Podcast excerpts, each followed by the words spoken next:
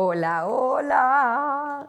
Hola, lovers. No puedo creer, no puedo creer que haya llegado este momento. Y como les dije en la introducción, este podcast es íntimo. Este podcast está creado para conectar más con ustedes sin límites de caracteres, que podamos hablar abiertamente sobre todas las cosas que quiero hablar. Eh, yo creo que en este proceso, en esta etapa de mi vida, me siento más comunicadora, maestra, eh, me siento mucho más segura de poder mostrar y enseñarles todo lo que me trajo hasta aquí. Así que si eres nuevo en mi comunidad, bienvenido. Eh, mi nombre es Naida Fernández y soy coach de salud, pero también soy mamá. Eh, fui representante médico muchos años en la industria farmacéutica. soy mujer divorciada, soy pareja y hay muchas cosas que me definen. Así que de eso estaremos hablando en este episodio, en este primer episodio, para que me conozcas y por qué hago lo que hago. Bienvenidos. Número uno, les tengo unas notitas porque puede ser que me pierda y quiero contarles con detalles eh, un poco sobre mí. Eh, yo soy puertorriqueña, nací en Mayagüez, me crié en el área oeste, así que soy de allá del área entre Moca, Aguadilla. Eh, me crié eh, yendo a un colegio católico donde había monjas. Este, mi mamá era una mujer divorciada, me crié con mi mamá y mi abuela, o sea, dos mujeres de campo, como yo digo, hechas palantes porque trabajadoras, divorciadas y prácticamente eh, mi papá estuvo ausente en mi niñez, pero de eso te voy a hablar en otro momento y tal vez hasta lo invitamos acá a este podcast porque son historias de sanación también para mí. Eh, mi vida en Internet comenzó cuando Facebook empieza. Ya yo era casada, ya tenía dos hijos eh, y tenía un negocio, una boutique de niños. Cuando Facebook abre, yo vi la oportunidad de conectar entonces con audiencia en Internet y eh, dar a conocer mejor mi boutique que estaba ubicada en Caguas. Así que de pasar a ser totalmente anónima en, en las redes sociales, yo rápido aproveché esa oportunidad y empecé a crear contenido. Eh, mi negocio operaba gracias a mi familia, a un grupo de apoyo, un team que todavía son, como yo digo, mis hijas adoptadas. Y, eh, pero ese no era mi trabajo principal, ese era mi hobby. Dentro de las cosas que yo hacía para manejar mi ansiedad, siempre ha sido eh, estudiar, tomar hobbies y la costura era algo que me conectaba mucho con mi abuela, que ya había fallecido. Eh, la costura para ella era su pasión, muchas veces fue su ingreso pasivo. Ella fue trabajadora social, así que trabajó muchos años eh, ayudando a personas y creo que de ahí viene esto que yo hago hoy en día. Eh, y cuando me mudé a Caguas, que veo la necesidad de tener una boutique para niñas, pues abrí la, boutique y lo llevaba a la par que mi trabajo como representante médico en una multinacional. Estuve exactamente 18 años trabajando en la industria farmacéutica en Puerto Rico. Quien conoce cómo es el sistema de salud en Puerto Rico, cómo es trabajar en una multinacional, súmale las ventas, el mercadeo, el tener cuotas, sabe que es un trabajo bien demanding, requiere mucho de ti, de tu tiempo. Eh, básicamente tú no debes tener otro trabajo. Yo que siempre soñaba con libertad financiera y siempre fui bien eh, soñadora en cuanto a que quería tener mi, mi negocio porque de alguna manera siempre presentía que la industria farmacéutica iba a colapsar en términos de la cantidad de representantes médicos que habían. Yo viví esos años de gloria, viajábamos muchísimo, ganábamos mucho dinero, pero igual era un trabajo estresante que requería muchas horas de mí. Eh, en aquel momento yo estaba casada y tenía el apoyo de mi pareja, pero a la par estaba viviendo ciertas situaciones que me iban despertando. como les dije, eh, ya cuando Facebook, para que vayan haciendo sus, sacando números, les voy a hablar abiertamente, cuando Facebook se lanza, ya yo era mamá, o sea, yo fui mamá a los 20 años, o sea, fui una mamá precoz. A los 25 tuve mi segundo hijo y eh, eso fue una vida bien acelerada. Yo entré a la universidad a los 15, 16 años, eh, prácticamente siempre quise ser doctora, eh, médico. Estaba súper clara que venía a, entregar servicio en el mundo de la salud. Así que terminando mi bachillerato, eh, estaba ya próxima a, irme a estudiar medicina, es que quedo encinta. Y mi vida cambia y decido entonces moverme con una concentración de tecnología médica y una de las profesoras me dice, Naida, yo no te veo a ti detrás de un microscopio mirando, y ella dijo la palabra, yo, tú eres una persona de comunicadora, tú eres una persona que tienes presencia, a ti te gustan las relaciones, ya en aquel momento yo estaba tomando muchos cursos de inglés porque pues mi escuela donde yo estudié no era eh, una escuela con base en inglés. Y me dice, yo te voy a recomendar a un programa de estudio y empleo con Eli Lili, porque yo te veo como representante médico y te voy a, a recomendar a ver si te becan para que hagas tu minor o no sé cómo se dice en español, una concentración, exacto, en tu bachillerato lo hagas también como representante médico. Eso fue en la, Universidad Interamericana. Y yo ni sabía lo que era, empiezo a buscar, me doy cuenta que lo que mi cuñada trabajaba, ella era farmacéutica, trabajaba para una farmacéutica, no para una farmacia, era representante médico. Y yo dije, wow, yo que siempre la he admirado, nunca me había sentado a, a, ver de qué trataba ese trabajo, así que yo dije, yo quiero eso. Y sabía que yo tenía todas las capacidades para entrar en la industria, así que mis prioridades cambiaron con mi hija, Ariana, que hoy en día tiene 23 años, eh, y me enfoqué en que yo quería entrar en la industria farmacéutica.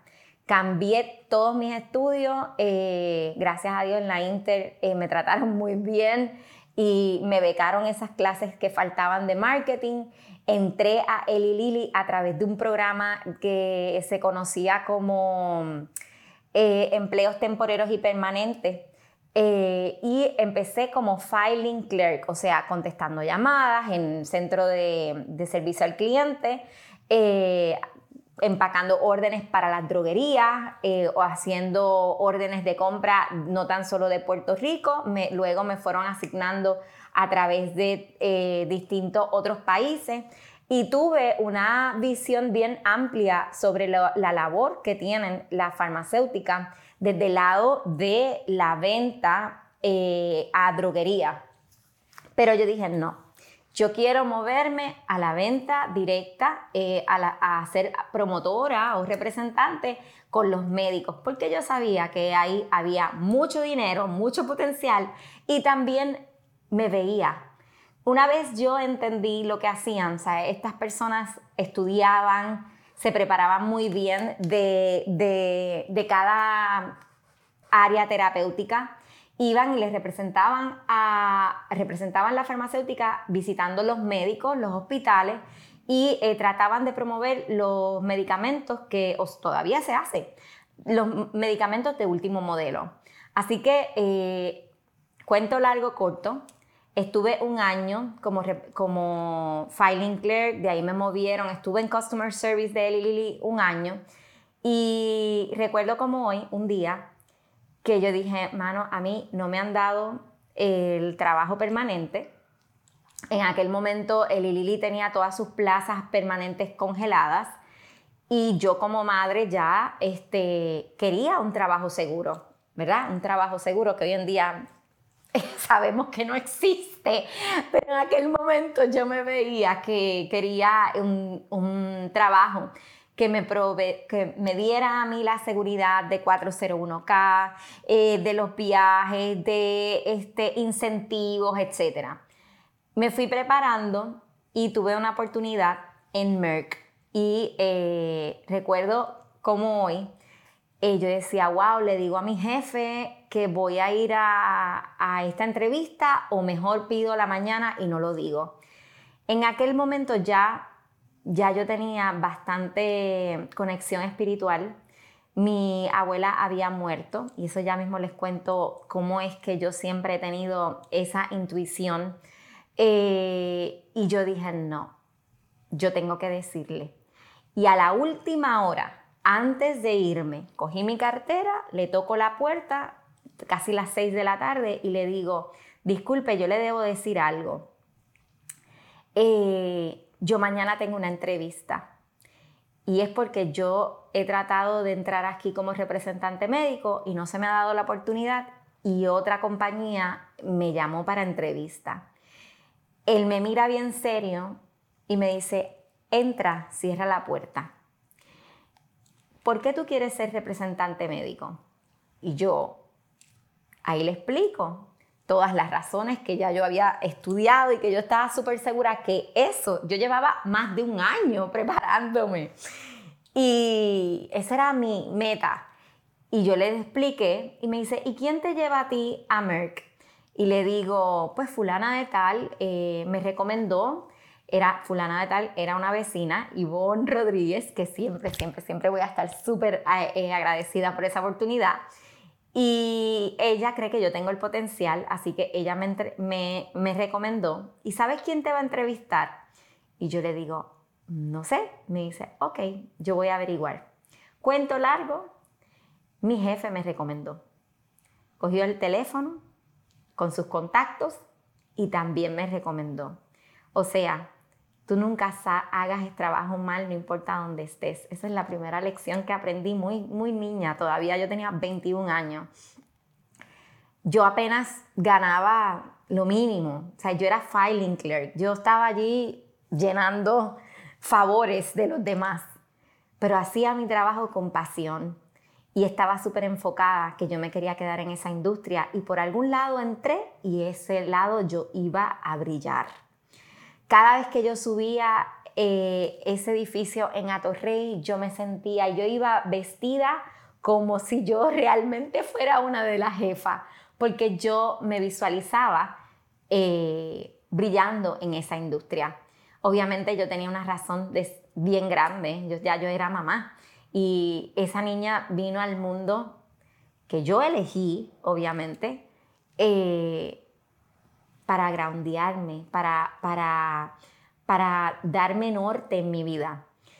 Probablemente cuando yo me entero que Ariana venía al mundo, yo caí en, en un estado de shock que yo no lo quería, yo no me lo quería ni creer. Ya yo estaba aceptada para medicina en México. Ya yo tenía apartamento. Y probablemente si yo hubiese terminado con ese embarazo, yo me hubiese arrepentido muchísimo. No juicio. Es una decisión bien individual y sobre todo una decisión de la mujer. Decidir si debe continuar o no con un embarazo. Pero hoy en día y cada día yo agradezco a través de los ojos de mi hija que yo me di la oportunidad de ser mamá, porque de ahí, de ahí se me han abierto muchas puertas y yo creo que full soy una mejor mujer desde que yo decidí ser mamá a los 20 años. No es fácil, no ha sido fácil, pero sí una oportunidad diferente cuando veo mis amigas que se han disfrutado la vida, que han viajado, que crearon capacidad económica mucho antes que yo. Simplemente no me comparo y, y siempre he pensado que mi camino tenía que ser este. Punto. Así que esa es otra lección que les doy. No te compares. Lo que te ha pasado a ti es lo que tú tenías, y me dan ganas de llorar por Ariana, pero es lo que tú tenías que vivir para evolucionar. Lo que te ha pasado a ti, deja de enjuiciarlo, bueno o malo. Simplemente es la aceptación radical de lo que te pasa, es el primer paso para empezar a sanar. Así que desde ahí eh, me convertí en representante médico. Fast forward, fue una vida de muchos años, muchos éxitos. Eh, fui reconocida en muchas áreas terapéuticas, trabajé con muchos especialistas alrededor de la isla. Le agradezco infinitamente a todos los jefes que tuve, tanto en Merck como luego en Taqueda Farmacéutica, porque pasé a los ocho años de estar en Merck, pasé a esta compañía farmacéutica que llegó a Puerto Rico y estaba buscando especialistas específicamente en diabetes. Yo tenía una vasta experiencia, así que me entrevistaron y me dieron la oportunidad. Me dio mucho miedo, pero volvemos. Yo dije, estoy lista, este es mi momento. Ya tenía dos hijos, Ariana y Gibran, se llevan casi seis años. Y mi matrimonio estaba tambaleando. Así que yo necesitaba mayor capacidad económica. Y si miro hacia atrás, uno de verdad es esclavo de sus pertenencias, porque yo ganaba mucho dinero y en cada vez necesitaba más. Con los años fui adquiriendo propiedades, bote, tenía el negocio, cuando estuve en Taqueda fue que abrí el negocio y a veces queremos llenar los vacíos emocionales, los vacíos eh, de nuestra vida con las cosas. Tuve una casa que hoy considero una mansión porque yo no necesito eso. Gasté mucho dinero, invertí mucho dinero en cosas, cosas materiales que luego me dieron mucho más estrés. Y ese fue el primer paso a una vida con ansiedad. No puedo decir que fue el trabajo solamente.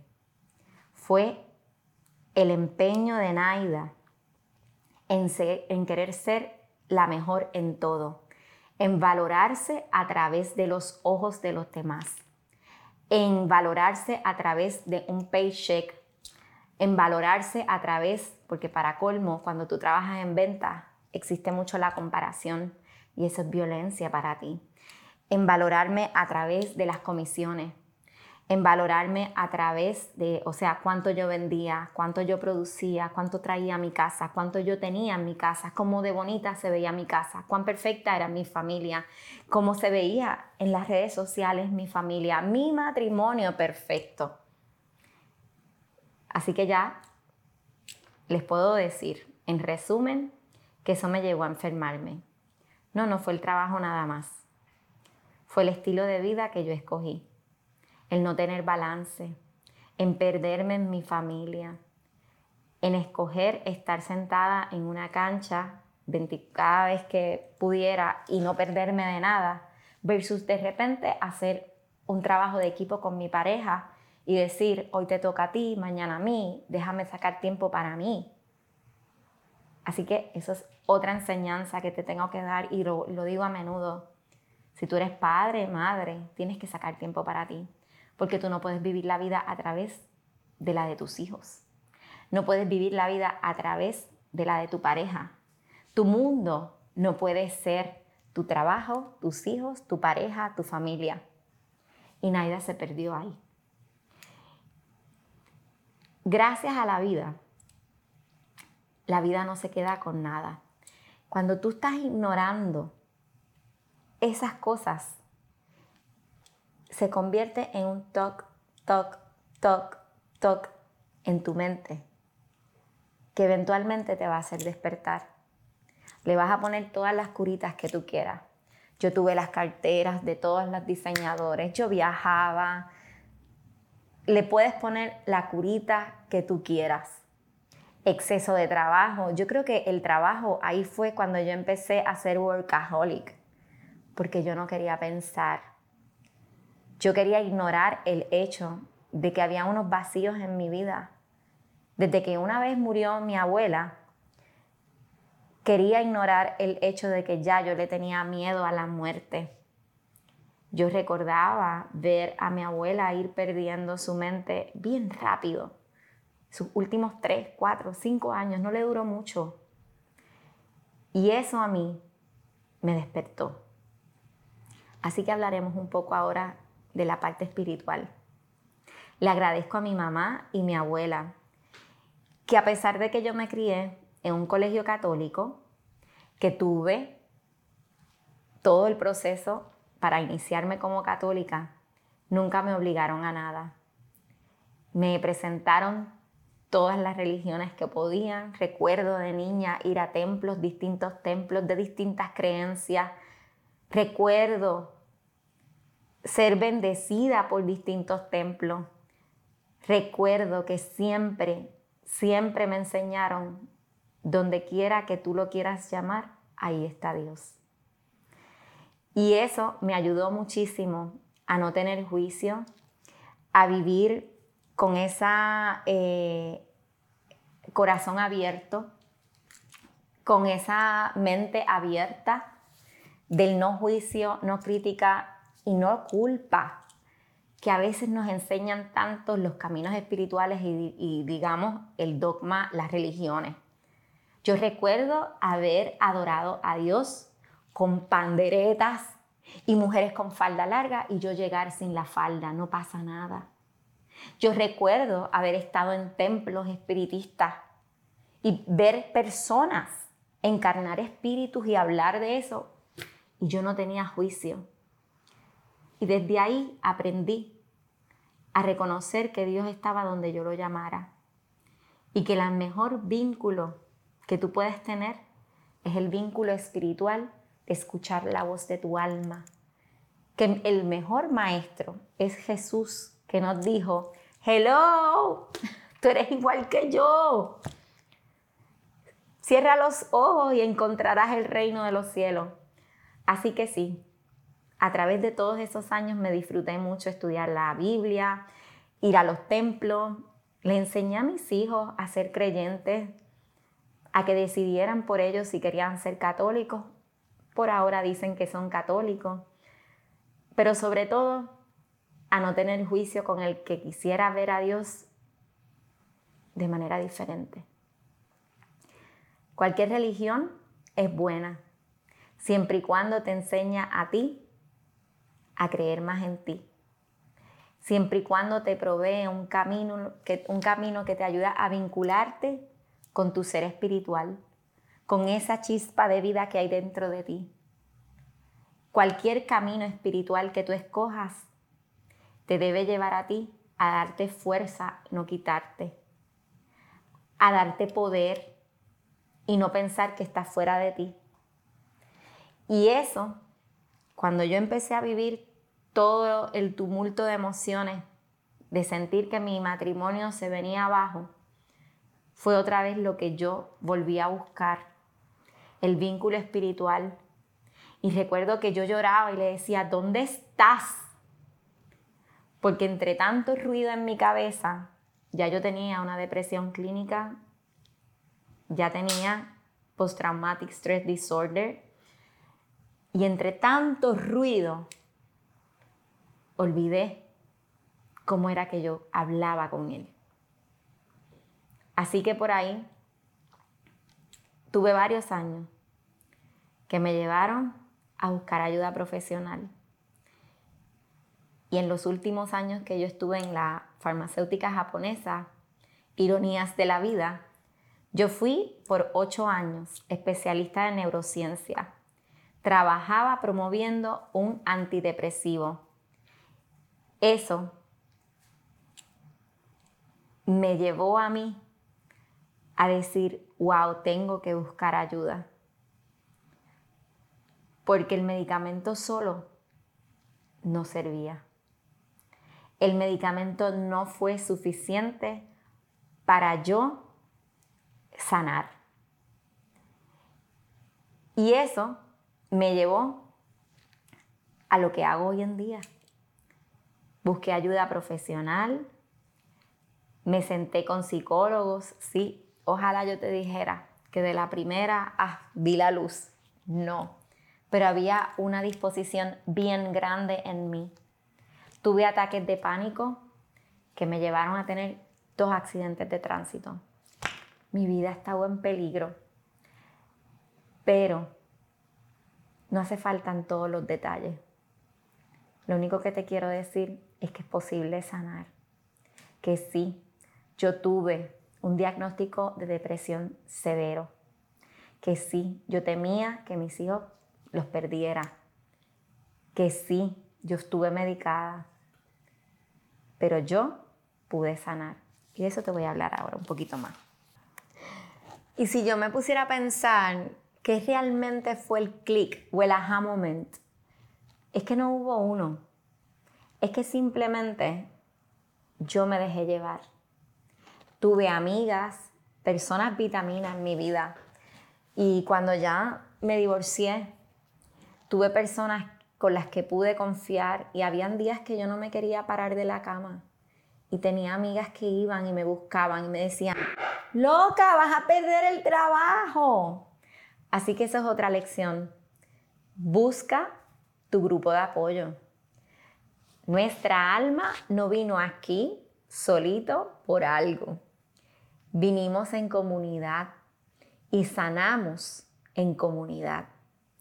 Yo le debo la vida a grandes amigas que estuvieron conmigo, pero sobre todo a esta Naida, que vio en sus hijos miedo cuando empezaron a ver a su mamá con ataques de pánico.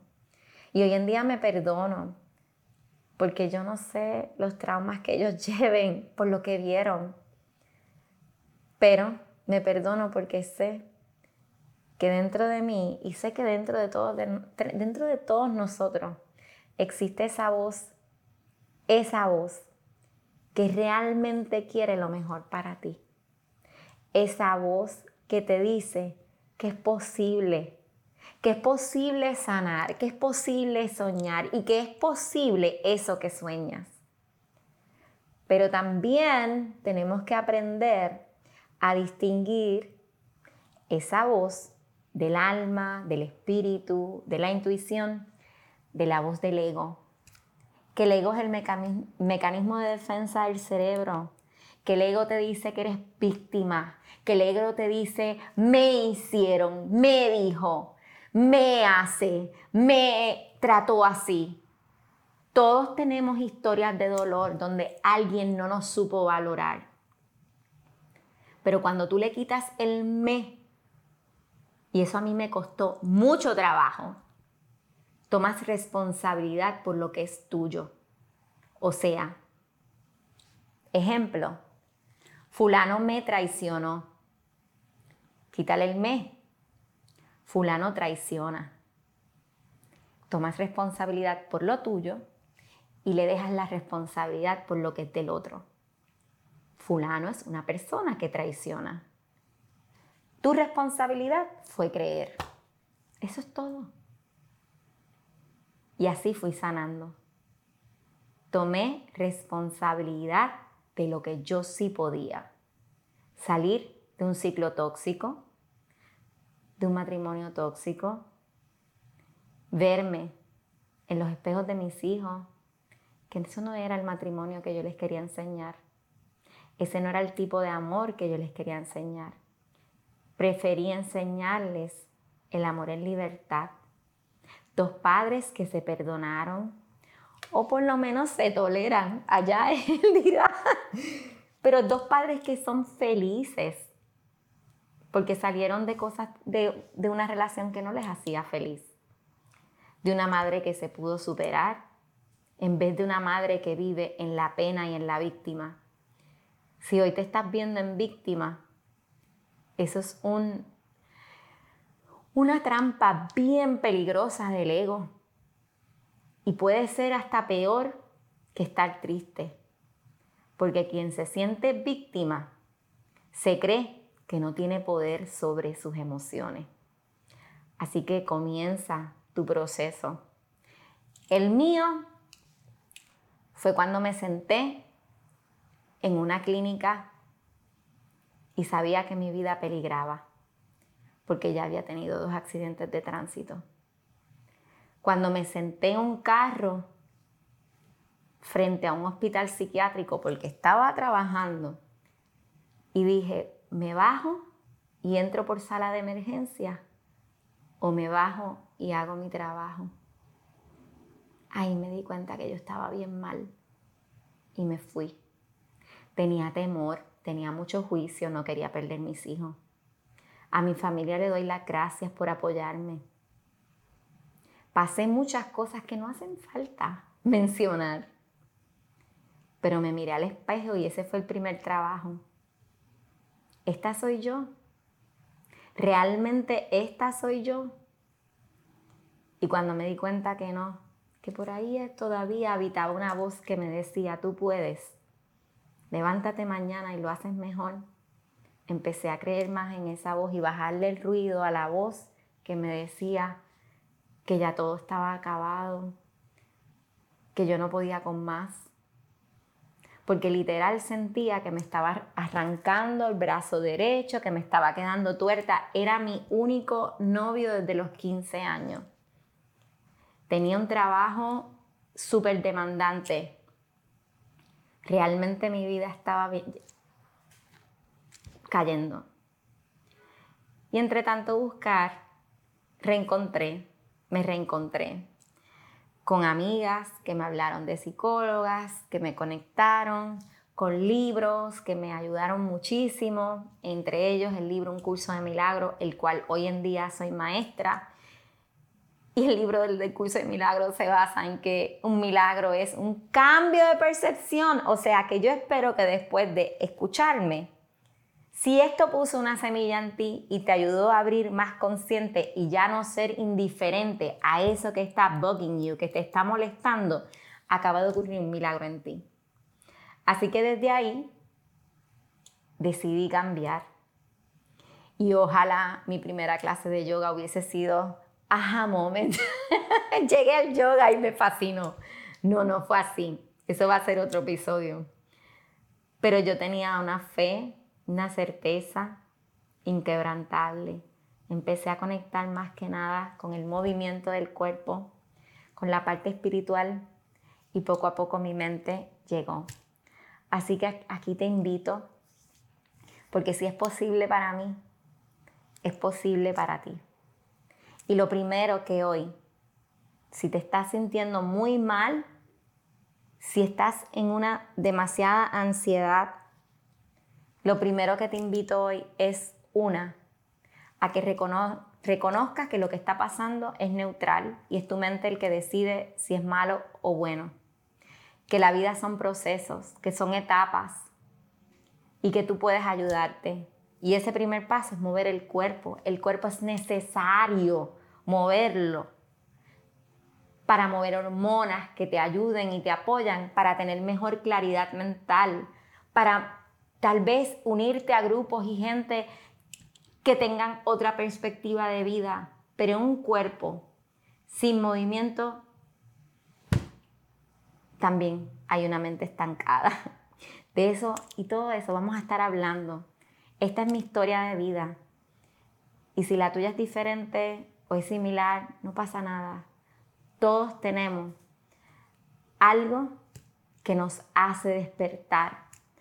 Hay un llamado dentro de ti a ser esa mejor versión de ti. Y esa es mi invitación a partir de hoy. Esta es mi historia y te la entrego para que te sirva como esperanza, como motivación, que si yo pude, tú también puedes.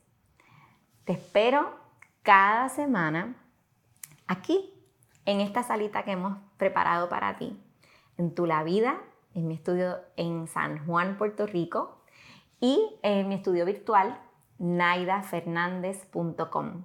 Allá hay una membresía donde te puedes eh, suscribir, donde hay meditaciones, hay yoga, hay coaching y herramientas que te ayuden a vivir mejor, a vivir en balance, y a sanar. Gracias, gracias por estar aquí.